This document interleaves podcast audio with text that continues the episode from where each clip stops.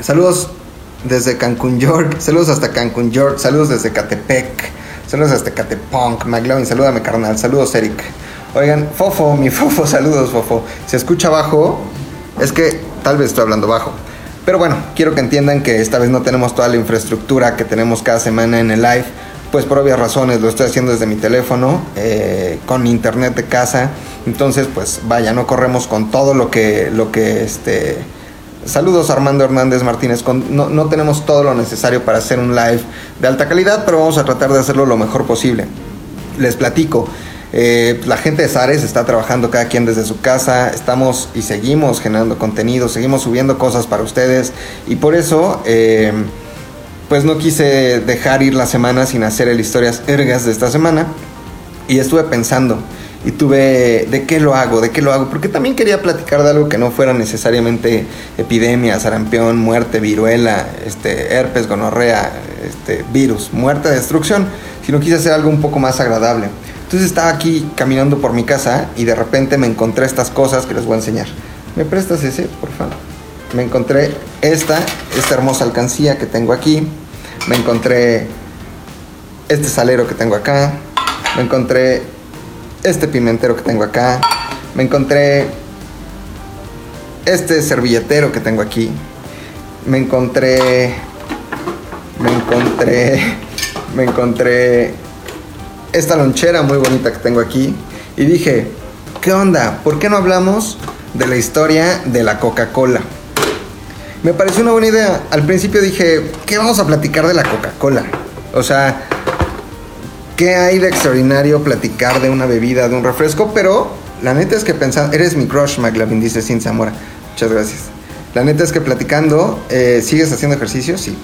Pensando, eh, pues la Coca-Cola tiene mucho que ver con la historia moderna del mundo. Es decir, desde finales del siglo XIX, desde, desde pues, los 1880 y tantos, hasta la actualidad la Coca-Cola ha influido y ha sido parte de la cultura pop y creo que es agradable platicar de eso para no platicar de virus, muerte y destrucción.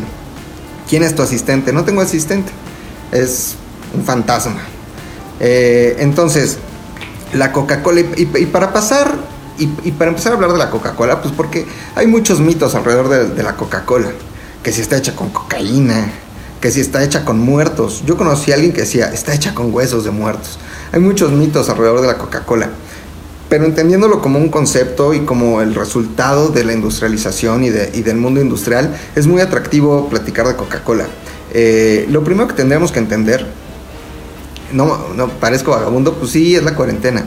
Lo primero que tenemos que entender es eh, el resultado de algo que pasó en Estados Unidos. Eh, recuerden que en Estados Unidos hubo una guerra, que era la guerra de secesión, que empezó en 1861 y que terminó en 1865. La guerra de secesión se llama así eh, porque es una división, porque los Estados Unidos estaban eh, pues separados. A decir verdad, ya había una, división y y un, pues vaya, una diferenciación entre los estados del norte y los estados del sur.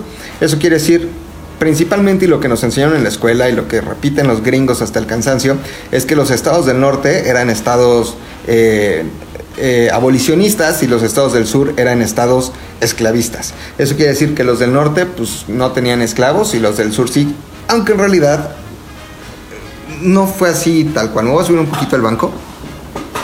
Eh, la verdad es que la guerra de secesión fue una guerra de, anglosajones racistas y esclavistas contra anglosajones racistas y esclavistas. Solo que fue una guerra de dos sistemas económicos distintos, un sistema industrial y un sistema agrícola. En el norte un sistema basado en la industria y en el sur un sistema pues basado en la agricultura. Agricultura en los estados del sur que principalmente eh, producían algodón para satisfacer la demanda algodonera de Inglaterra y en el norte eh, pues ya había industria, ¿no? Y esa es la principal diferencia. Eh, había una industria. No es casualidad que, eh, eh, los Steelers, ¿no? los acereros, pues estén en un estado que sea industrial. porque en el norte se producían cosas. Había transformación de la materia, mientras que en el sur solo producían algodón y lo mandaban a Inglaterra. ¿Qué necesitaban en el sur para seguir generando algodón? Pues obviamente esclavos. ¿Qué necesitaban en el norte? Pues para que la economía industrial funcionara, pues gente que comprara, gente como tú o como yo que trabaja, gana dinero y con ese dinero puede comprar cosas, o los bienes que se transforman a través de la industrialización. Entonces, eh, en ese momento entra eh, a, la escena una persona muy importante que se llama Abraham Lincoln. Este hombre estaba postulándose para ser presidente de los Estados Unidos y en ese momento pues lanza un, eh, digamos, un discurso muy importante y ese discurso era principalmente un país, una casa dividida no puede funcionar. O todos nos hacemos esclavistas o todos nos hacemos eh, abolicionistas, pero no podemos estar divididos. Obviamente con la clara intención de abolir la esclavitud en el sur. Aunque Lincoln, dicen por ahí que, no dicen por ahí, también tenía esclavos. Vaya, tenía gente a su servicio y tenía esclavos. Eh, pero lo que principalmente quería hacer era sí, homogenizar, hacer una sola forma económica o una sola economía. Cuando gana la presidencia, pues los estados del sur, mejor conocidos como los estados confederados y los de arriba los estados de la Unión, los confederados tenían esta bandera que tiene la cruz, que todavía ustedes pueden, si van a Texas, por ejemplo, pueden encontrar en muchas casas e, esa bandera. Si ustedes recuerdan a los duques de Hazard, eh, el, coche de los duques de Hazard, de este coche naranja, tenía en el toldo una bandera eh, de, los, de los confederados, que era la bandera de, este, el coche se llamaba General Lee, en honor al general Robert Lee, el gran general de, los confederados. Mientras que en el norte estaba el general Grant, Samuel Grant. Eh, y bueno, obviamente, este, pues empezó la guerra, ¿no? Empezó la guerra y esto quiere decir que se empezaron a romper la madre. Los del norte contra los del sur. Más allá de que la idea de los del norte fuera liberar a los esclavos del sur, era, sí quiero liberar a los esclavos del sur, pero los quiero liberar para tener yo gente que me compre y gente que también al final trabaje para mí, no de esclavos, pero pues mano de obra calificada para poder transformar y para poder seguir eh, manteniendo mi sistema económico industrial y para que me compre cosas. Si no hay quien me compre, la economía en el norte no funciona. Al final, y para no hacerles el cuento largo, porque este va a ser un live eh, una historias irgas un poco corto, eh, pues ganan los estados del norte porque los estados del sur no tenían posibilidad alguna de ganar. ¿Por qué? Porque tenían un arsenal limitado de armas y municiones. Mientras que los del norte sí producían armas. Entonces, ¿cómo puedes luchar contra alguien que produce armas? ¿Por qué? Porque los del norte transformaban la materia prima. Entonces, los del sur tenían un stock, se les acabó y se les acabó. Y los del sur, perdón, los del norte podían seguir produciendo armas al final eh, ganan los estados de la Unión, ganan los estados del norte, que en, realidad eran todos estos estados que están alrededor de los grandes lagos, este, en el norte de los Estados Unidos, Minnesota, Wisconsin, Michigan, etc. Y bueno, al final, como, era una guerra entre hermanos, que esa es una guerra civil, porque esta fue una guerra civil, una, una, guerra entre gente del mismo país, eso quiere decir que no es una guerra con el exterior, sino que es una guerra con tu país, eh, con tus hermanos. El general Robert Lee entrega las armas, entrega su espada, pero como al final eran hermanos, se las regresan, todos se perdonan, muy bonito, los Estados Unidos, y todos son uno solo. Pero lo que, lo que sucede después de, la guerra de secesión, que termina en 1865, cuya primera batalla es la de Fort Summer y que se ve marcada por, por, esa batalla, pues es un fenómeno muy curioso y es el fenómeno de las grandes migraciones.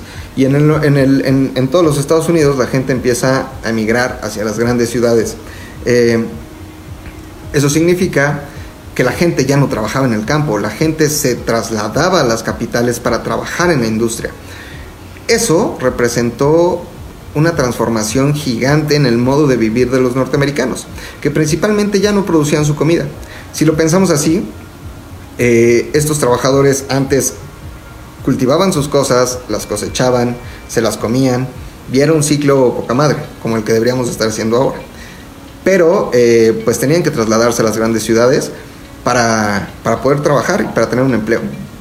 Eh, las grandes ciudades se ven ante la necesidad de satisfacer, eh, valga la redundancia, las necesidades básicas de estos, de estos ciudadanos. Entre esas cosas, los alimentos, eh, las bebidas, y ahí hay un boom importantísimo de grandes marcas que hasta la actualidad permanecen. Heinz, por ejemplo, esta marca de, eh, de catsup, pues es algo que surge a partir de, de, esas migraciones. Pero ocurrió un fenómeno muy curioso, la gente eh, compraba carne ¿no? para comer o víveres, este, alimentos, pero estos alimentos estaban podridos, estaban echados a perder. Entonces, eh, muchas veces los trataban con, con eh, bórax, ¿no? que es un químico, una sal, y la usaban para mantener los alimentos, entre comillas, frescos. Entonces, em, imagínate que tú ibas a la carnicería ahí de tu este, ciudad. Vamos a pensar, por ejemplo, en Atlanta, Georgia, en Atlanta. Eh, tú ibas a la carnicería ahí en Atlanta en este 1886, ¿no? 1885. Eh, y, y, pues te vendían carne hecha a perder, muchas veces con químicos, que por fuera se veía así poca madre, como empaquetada en el Walmart, pero por dentro estaba hecha a perder. Y eso es lo que tenías que consumir. Y los gringos, que son bastante inteligentes, dijeron, a ver, tenemos que crear una forma de eh, eh, preservar la comida. De ahí nace este, el cereal, por ejemplo, de ahí nace la catsup, los, los grandes alimentos industriales empaquetados. Pero también hubo quien detectó una oportunidad dentro de la crisis. Algo que tal vez no sería muy útil entenderlo hoy en día. Eh, ante esta crisis de, de, enfermedades y de falta de alimentos, pues hubo una persona, porque había muchas enfermedades del estómago, obviamente por esta comida hecha a perder, y hubo una persona, un farmacéutico, que se llamaba eh, John Pemberton. Este nombre, John Pemberton, pues es el creador, el, creador de la fórmula original de la Coca-Cola. Eh, este hombre dijo, a ver, hay mucha gente que está enfermando el estómago por comer comida hecha a perder, porque se trasladan a las ciudades, no hay comida suficiente, les venden comida podrida, se están enfermando el estómago Vamos a hacer un tónico que sirva para eliminar los dolores de estómago. Ojo, hay mucha gente que dice que la Coca-Cola empezó como un jarabe para la tos, en realidad empezó como un jarabe este, eh, para las enfermedades del estómago. Entonces este hombre, John Pemberton, que era eh, pues adicto, no tenía también fuertes adicciones, empezó a trabajar en su laboratorio con, diferentes elementos. Hay mucha gente que dice, eh, la Coca-Cola es mala, maldita, tiene cocaína. No es cierto, la, Coca-Cola se llama así porque Coca eh, se llama así porque son los dos elementos fundamentales de la Coca-Cola. La hoja de la coca, que ustedes, por ejemplo, si se fijan en, eh, las comunidades eh, en Machu Picchu, pues mastican la hoja de la coca para poder aguantar grandes altitudes o resistir grandes caminatas. Y la nuez de cola que es una nuez principalmente africana, es una nuez africana, afrodisíaca y que de hecho en algunos pueblos eh, africanos está mal visto que un hombre le ofrezca a una mujer nuez de cola porque pues, es un afrodisíaco y te puede, pues más que un afrodisíaco, te, te pone en un estado mental distinto porque pues sí tiene algunos efectos eh, eh, como todo. Es más, hay gente que es alérgica a un tipo de nueces. Las nueces son poderosas. Entonces empezó a, este, eh, experimentar con la hoja de coca y con la nuez de cola, que son los dos principales elementos de la Coca-Cola, más una fórmula de siete químicos distintos eh, para, poder, para poder llegar a esta receta o a este jarabe. Entonces, el 8 de mayo de 1886, pues ya tenía lista la fórmula después de mucho tiempo de estar practicando y de estarla este, probando el 8 de mayo de 1886, que estamos hablando, eh, si la guerra de secesión acabó en el 65, pues estamos hablando de 20 años después de terminar la guerra de secesión. Eh, sale a la venta el, primer tónico para el dolor de estómago, eh, la Coca-Cola, ¿no? O Coca-Cola. Que de hecho, después de la palabra ok, la palabra Coke es la segunda palabra en inglés más conocida en el mundo. Eh, hay niños que lo primero que dicen es coca. Entonces, pues es una palabra, este, dice Tony Zavala, no te ves mamado, te ves mamadísimo. Carnívoro más cuadro, igual mamadísimo. Hola mi Mac, un saludo. ¿Podrías hablar de filósofos? Sí, cómo no. Un día platicaremos. Diógenes tal vez fue el filósofo más importante. Diógenes se quedaba callado, solo pensaba, solo reflexionaba. Un chingón. Entonces, este, pues, pues sale este producto y al principio se vendían al día nueve botellitas de este tónico de Coca-Cola, hasta que se dan cuenta que también su sabor pues era atractivo para satisfacer otro tipo de necesidad, que era pues, tomar algo para comer, porque se sentía bastante bien tomar este tónico principalmente frío.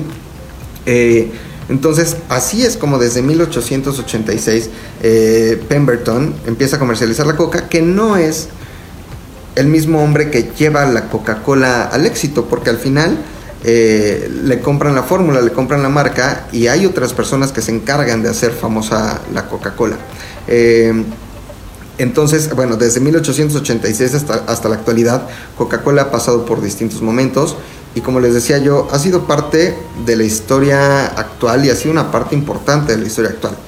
Eh, a, tal nivel, ¿no? Que años después sale la Pepsi Cola, la, principal competencia Coca-Cola.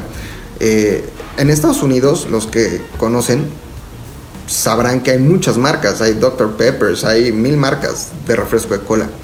Pero Pepsi siempre fue la segunda y siempre le pareció buena idea ser el, segundo porque el primero siempre tiene que mantener, estar cuidándote que no te pisen los talones. Y Pepsi Cola pues siempre le gustó esa segunda posición. Sin embargo en los Estados Unidos hay estados que son eh, más pepsicoleros que coca-coleros, ¿no? Eh, eh, por ejemplo, ¿qué, estado era? No sé si Kentucky, me parece que Kentucky es un estado donde se consume en su mayoría Pepsi Cola.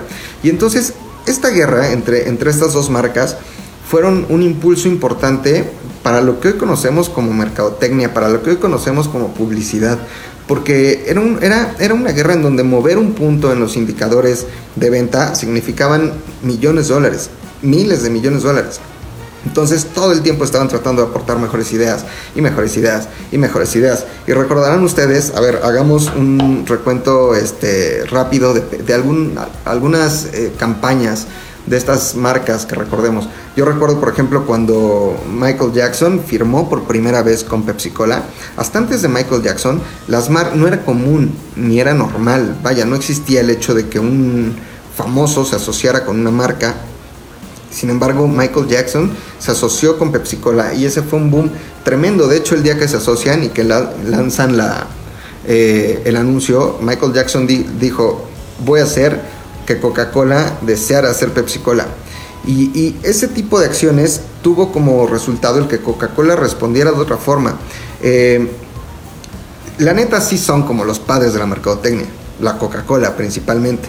Eh, recordemos esta campaña, por ejemplo, de Llega la Alegría, en donde era una caravana Coca-Cola en Navidad, pero también la de Pepsi Cola, en donde hicieron el reto Pepsi que sucedió principalmente en Estados Unidos, pero una prueba ciegas en donde a la gente en la calle le agarraban, le daban un vaso de Pepsi, un vaso de Coca, no sabían cuál era cuál, hacían que probaran, la gente decía cuál le gustaba más, destapaban y al final obviamente era un comercial de Pepsi, en todos los casos la gente prefería Pepsi Cola. El hecho de que el reto Pepsi, que fue una campaña baratísima, eh, funcionara de esa forma, impactara de esa forma, obligó a Coca-Cola a hacer otra cosa, que fue reformularse o eh, reinventar su fórmula. ¿No se escucha? ¿Todos, ¿Todos no me escuchan? ¿O solo es Rubí Avendaño? No lo sé, pero bueno, vamos a seguir. Entonces, eh, por ahí del, mediados de los 80, Coca-Cola lanza un anuncio importante que es reformulamos Coca-Cola. ¿Para qué? Para que sepa más dulce, porque la Pepsi-Cola tiene muchísima más azúcar. Eh, está, es mucho más dulce, mientras la Coca es menos dulce, más suave y un poco más ácida tal vez. Entonces reformulan la Coca para que sepa dulce y para que pareciera Pepsi. Esto que pareció una gran idea y una idea revolucionaria, al final eh, terminó siendo contraproducente para Coca-Cola, por ejemplo, porque Pepsi atacó con una campaña fuerte que era, eh, ya ganamos, ellos quieren ser como nosotros. Y entonces así se fueron unos con otros, con otros. Ah, que si me escucho al teléfono, si me acerco al teléfono se escucha mejor. Discúlpenme, les decía al principio que no estamos trabajando en. Estamos trabajando con internet de casa, con teléfonos y las herramientas que tenemos a la mano. Entonces no se va a escuchar con la calidad de siempre, pero lo importante es estar aquí. Jessica dice, yo escucho perfecto. Entonces, eh, pues bueno, al final el hecho de que Coca-Cola cambiara su fórmula representó también inconformidad en la gente de los Estados Unidos, a tal nivel bastante ociosos, también los gringos, que salían a manifestarse a las calles para que Coca-Cola cambiara su fórmula. Eh, había gente con pancartas diciendo, yo fui parte de ustedes, la, primera palabra de mi hijo fue Coca, este, yo luché unas guerras con ustedes, este, yo estuve con ustedes todo el tiempo y me cambian la fórmula. Al final la Coca-Cola tiene que regresar a su fórmula original y, bueno, volver a ser como antes era. Pero lo importante de todo esto y lo, y lo que me gustaría dejarles en este live es que eh, sí, la coca de México sabe mucho mejor que la coca de Estados Unidos. ¿Por qué? No lo sé, pero qué rica es. Eh, ante este, eh, digamos, una pequeña crisis en Coca-Cola, deciden lanzar un producto nuevo que es el, Diet Coke. Y ese Diet Coke se coloca en el tercer lugar de los refrescos más vendidos en Estados Unidos. En primer lugar Coca-Cola, en segundo lugar Pepsi-Cola y el tercer lugar que, recuerdo lo tenía 7-Up creo que era 7-Up, lo, desplanta Diet Coke. Entonces Coca-Cola vendía el 1 y el 3 o el 1 y el 2 y tenían Coca-Cola y tenían Diet Coke. E, el hecho de lanzar Diet Coke fue importantísimo para Coca-Cola. Pero lo que quiero que quede eh, claro en este live que les decía eh, muy, muy breve en estas historias vergas, es decirles que ante las crisis o ante los momentos difíciles hay que saber detectar las oportunidades y eso es justamente lo que hizo John Pemberton al momento de decir, si hay gente que está enfermando el estómago, resultado eh, de las migraciones, resultado de la guerra de secesión, pues bueno, ¿por qué no hacemos un tónico que se pueda convertir en, eh, la cura o el remedio para esos dolores de estómago? Lo hizo exitazo, ¿no? Un poco accidente, pero mucha dedicación. John Pemberton tardó meses en llegar a la fórmula perfecta para la primer Coca-Cola, esa que tenía nuez de cola y hoja de, coca, con otros siete elementos químicos, etc.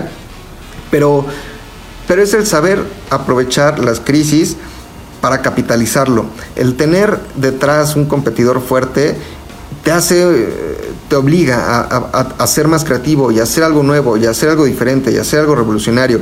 Y ante crisis como las que estamos viviendo ahora, creo que es muy importante que cada uno desde su trinchera eh, piense cómo va a transformar esto o cómo va a capitalizar esto cuando todo termine. Eh, que nos quede eso como mensaje importante. No nos hundamos en el, en el tres meses encerrados o sin trabajo o con poco trabajo o con sueldo, poco sueldo, este, nada de sueldo.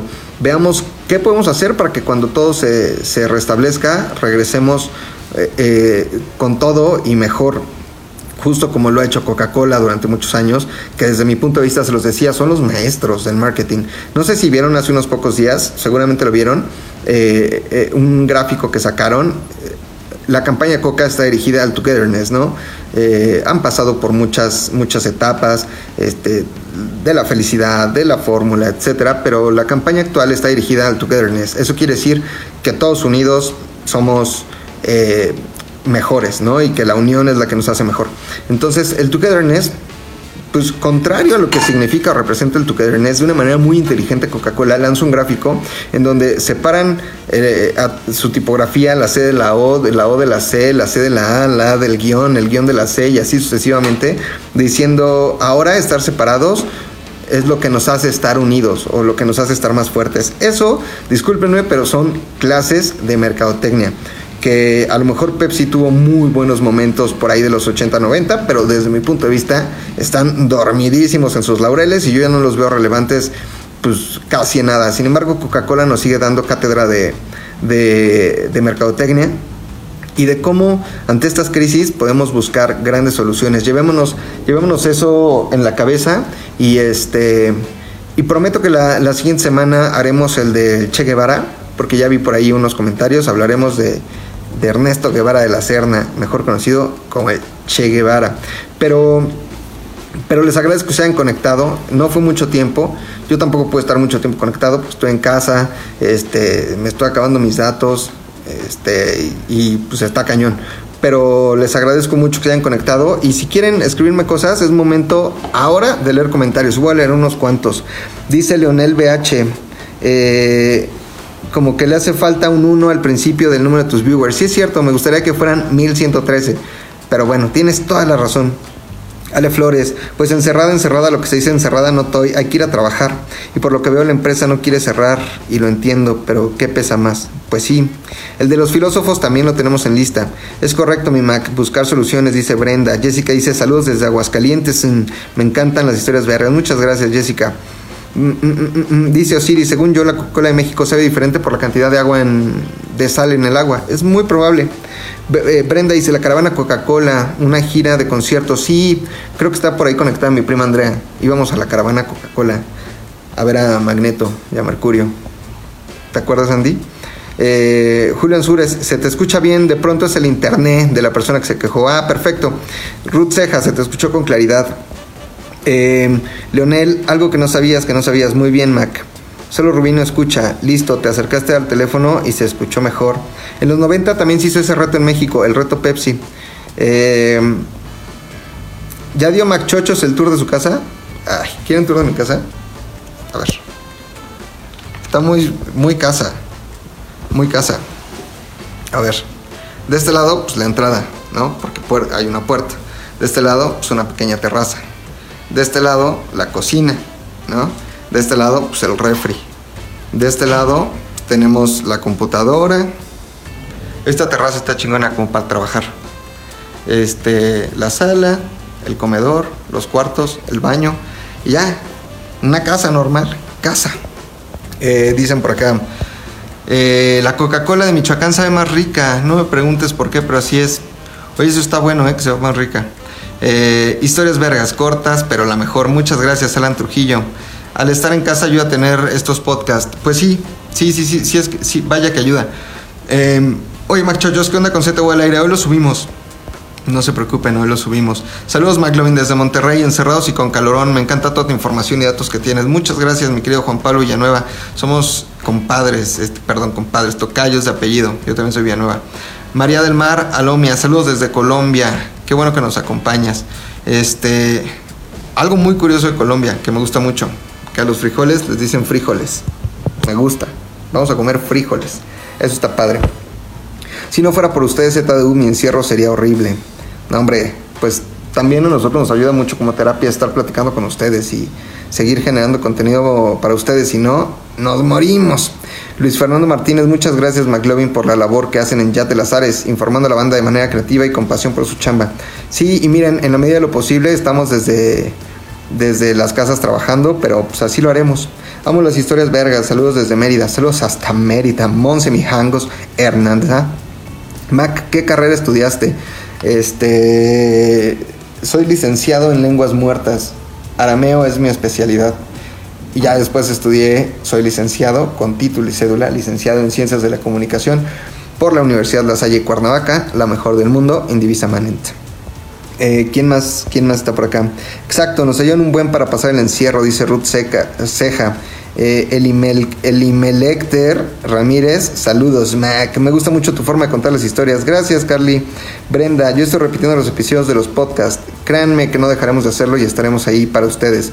Ya te estoy royendo los de Six Radio con el viernes, viernes, viernes, viernes, viernes, viernes, viernes, viernes, viernes, viernes, viernes, viernes, viernes.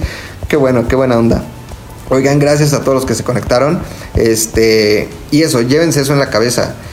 Hubo una crisis importante en el mundo hubo una necesidad que alguien supo detectar, el farmacéutico John Pemberton lo transformó en un tónico, ese tónico lo transformó en una bebida, en algo que se disfruta, en una bebida que si se ponen a pensar, es una bebida que a simple vista no es atractiva. Entonces, han sido unos genios en capitalizar las crisis e inclusive sus debilidades para transformarlo en algo positivo. Vámonos con eso en la cabeza. Ahorita creo que no es momento de del haterismo ni de este el vamos a morir o que muera el capitalismo. Es momento de unirnos y es momento de hacer las cosas bien y de hacer las cosas chingonas. Saúl Carrillo, saludos McLovin, saludos mi querido Saúl Carrillo, también eres tocayo mío de apellido, también soy Carrillo. Y bueno, les recuerdo que vamos a estar subiendo los podcasts de forma normal, ahí se subió ayer el rap de la semana también, estamos subiendo cosas a nuestro Instagram, a nuestro Facebook, a nuestro YouTube en y a nuestro Twitter en todos lados, eh, ZDUMX. Eh, Oso Hombre está subiendo el rap. Raúl Díaz, maestro Machochos, eres la neta, muchas felicidades. Chingan de unas palomitas. Eh, cine procuraremos hacerlo también en la medida de lo normal y bueno, ver cómo podemos hacer para seguir entreteniendo y pasándola bien, dando buenas noticias, dando buenos mensajes desde nuestras casas, porque de eso se trata. Muchas gracias por, por haberse conectado a las historias vergas de esta semana. No fuimos muchos, eh, pero los que somos está bien. Dice Elizabeth Lichi Jiménez, aquí en Estados Unidos tuvimos recesión en el 2006 y no estuvo chido. Mucha gente perdió su casa, pero salimos adelante. Me ayudó el tener ahorros. Eso sí es cierto. Lulu Álvarez dice, Rodrigo McLovin Carrillo suena muy raro. No, me llamo Rodrigo Villanueva Carrillo. Así es como me llamo. Este, muchas gracias a todos por haberse conectado. Nos vemos la próxima semana, pero nos seguiremos también, también viendo ahí en el contenido de Sales del Universo. Muchas gracias. Esto fue Historias Vergas. Y recuerden, lávense las manos muy bien, muy bien, cantando una canción, haciendo lo que quieran, desinfectense, no salgan. Cuídense mucho, por favor, ¿vale? Eh, que estén bien, que nadie se enferme. Salud siempre. Bye bye.